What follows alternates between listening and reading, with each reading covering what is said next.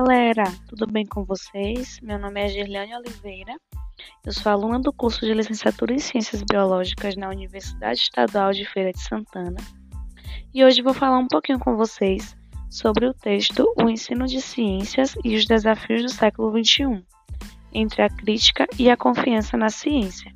Os autores né, desse texto são Alexandre Luiz Jungues e Tobias Espinosa. Então, afinal, qual o papel do ensino de ciências frente aos desafios sociocientíficos na sociedade? É importante a gente ressaltar que o ensino de ciências deve possibilitar um entendimento para distinguir informações científicas de pseudocientíficas. Mas existe uma linha tênue, já que, ao educar para que os alunos consigam identificar informações pseudocientíficas, existe um risco de oferecer uma educação muito cética para esses alunos. É uma educação baseada somente no ideal crítico, visando apenas a autonomia intelectual do aluno. Mas existe o risco desse aluno perder a confiança na própria ciência.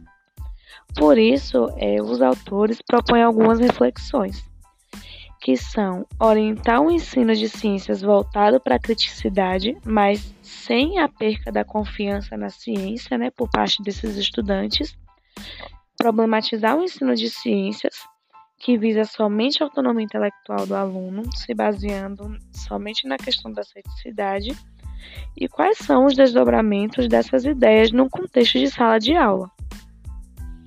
Então, a introdução do artigo, autor, os autores começam trazendo a questão dos desastres naturais, né?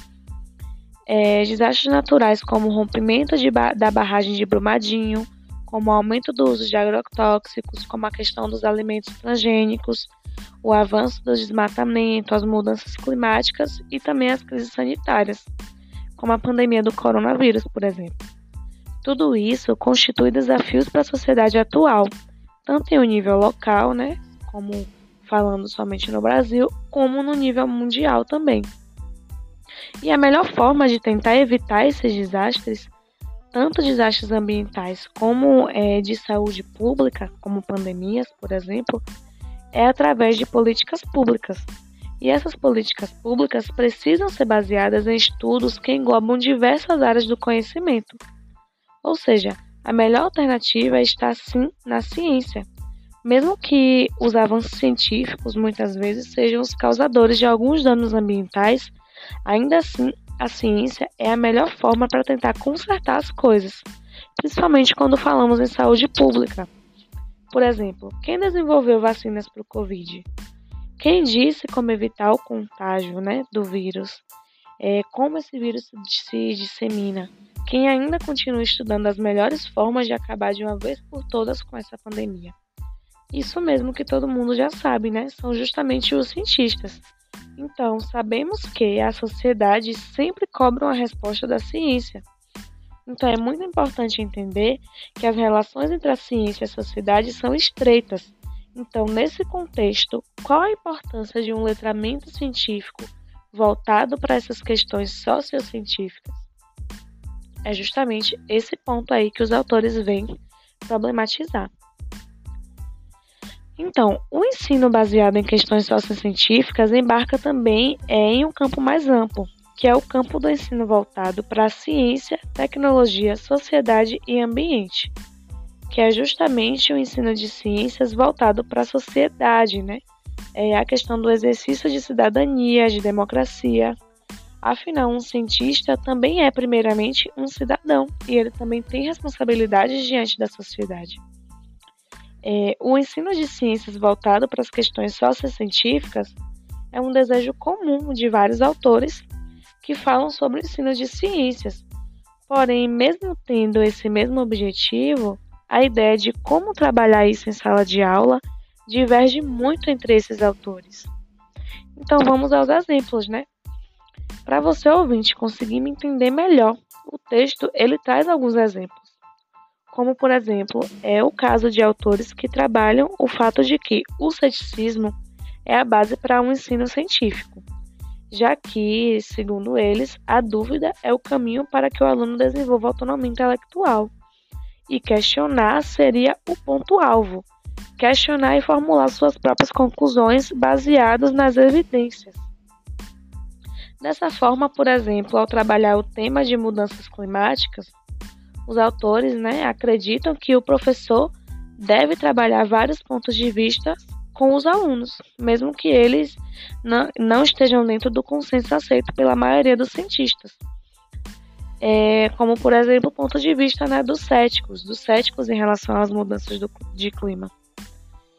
Então, é, o texto traz né, autores que pensam né, dessa forma, que o ensino de ciência deva ser trabalhado nessa forma, né, é, ensinando os estudantes a questão da dúvida, a questão do questionar, mas em contrapartida, é, o texto também traz outro, ator, outro autor que discorda e fala que levantar dúvidas é sim importante no contexto científico, muito importante. Porém, é ainda mais importante ensinar em sala de aula para esses alunos como é necessário ter confiança na ciência. Ou seja, é importante saber quando e por que a gente deve confiar na ciência. Segundo esse segundo viés de pensamento ainda, o estudante não pode ser visto como um mini cientista, já que ele não tem o conhecimento nem a experiência que um cientista tem, muito menos os aparelhos para realizar pesquisas que os cientistas renomados têm.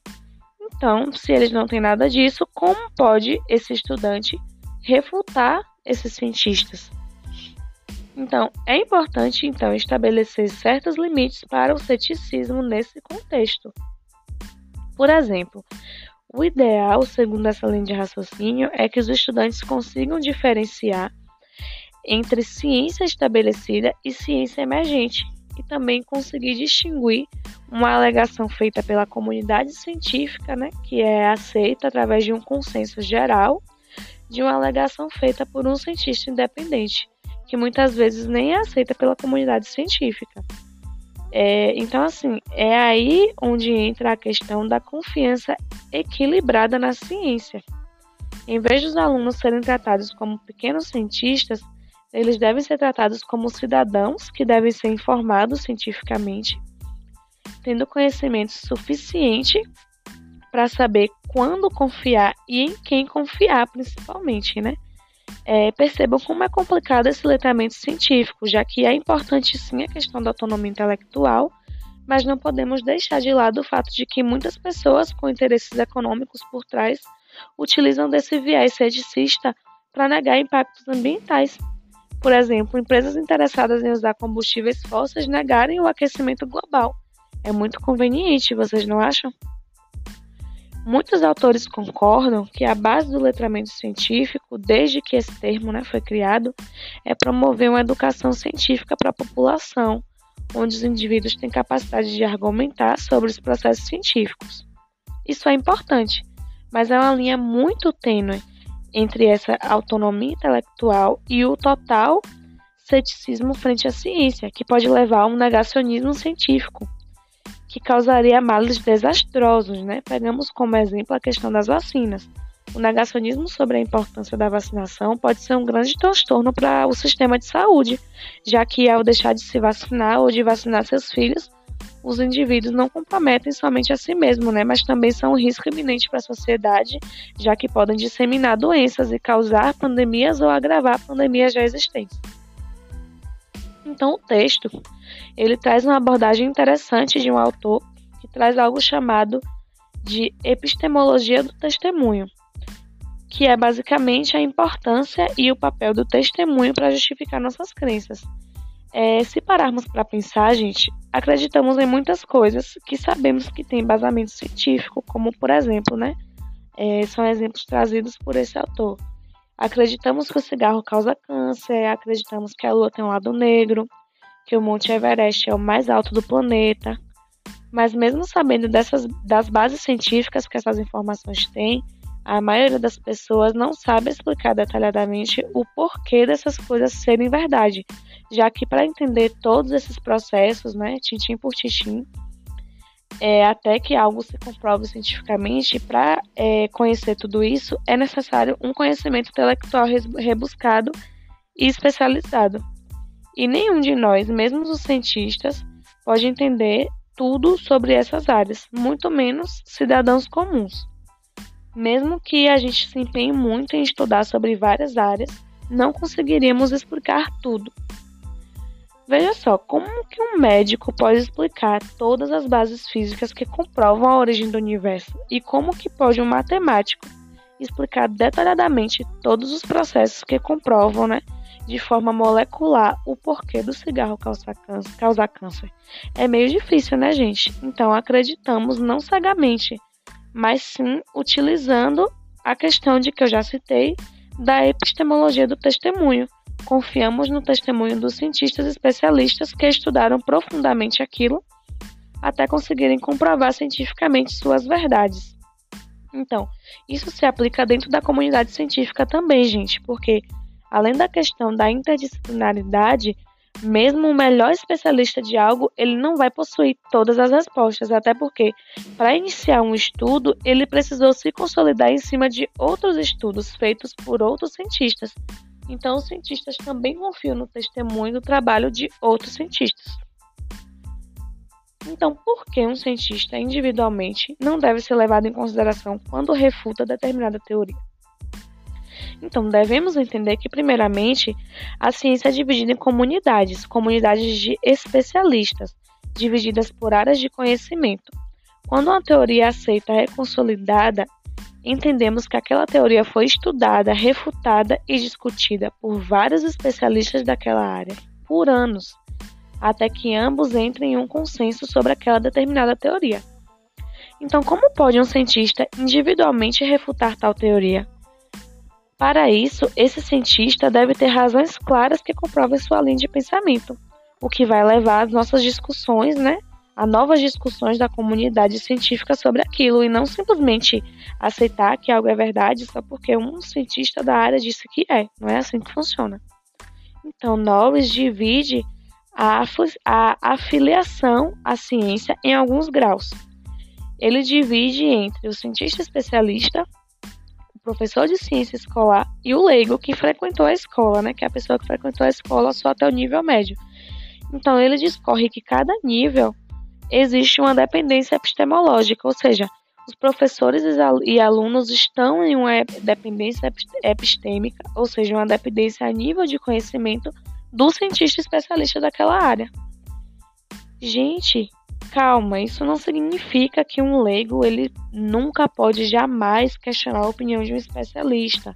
O autor ele traz que sim, isso pode acontecer, mas somente caso esse leigo tenha o conhecimento necessário para perceber quando esse especialista está agindo de forma tendenciosa, quando ele está se contradizendo, mentindo ou se recusando a admitir seus erros. Por isso é importante orientar os alunos a entender que existe uma autoridade científica, sim, mas que ela às vezes pode sim ser falível. É algo delicado de se trabalhar, né? Como eu já falei, é uma linha tênue entre questionar a ciência e entre esse, essa questão do ceticismo absoluto. E o texto, gente, ele finaliza em concordância com a frase de Novos que diz que um dos principais objetivos do ensino de ciências na escola é fornecer às pessoas o meio para lidar de forma inteligente com a ciência e os cientistas, apesar de sua falta de conhecimento científico. É, ou seja, gente, o que ele quis trazer com isso? Ele quis trazer que o ensino de ciências deve conseguir ensinar os estudantes meios para que possam lidar com as informações científicas, de modo que eles possam entender o básico de como a ciência é feita, né, quais são os moldes que são formadas essas teorias científicas, porque dessa forma o aluno ele é capaz de saber quando determinada afirmação científica é passível de questionamento. Ou seja, gente, é possível sim que não especialistas tenham autonomia intelectual para questionar mas para isso precisamos de uma educação científica de base com enfoque no intermédio entre a confiança na ciência, né? entender quem está por trás da ciência e o porquê dela ser confiável para poder questionar os processos quando necessário, mesmo que de forma assim, às vezes superficial, mas conseguir reconhecer essas falas tendenciosas e mentirosas, né, quando for o caso. Então, gente, eu espero que vocês tenham conseguido entender um pouco sobre a importância do letramento científico e do ensino de ciências, focando na questão sociocientífica. Esse podcast foi proposto pela professora, pela professora, perdão, Alessandra Freixo, para a disciplina de Metodologia do Ensino de Ciências e Biologia. Foi um prazer para mim discutir esse tema tão importante com vocês. Muito obrigada por me acompanharem até aqui e até a próxima. Bye bye.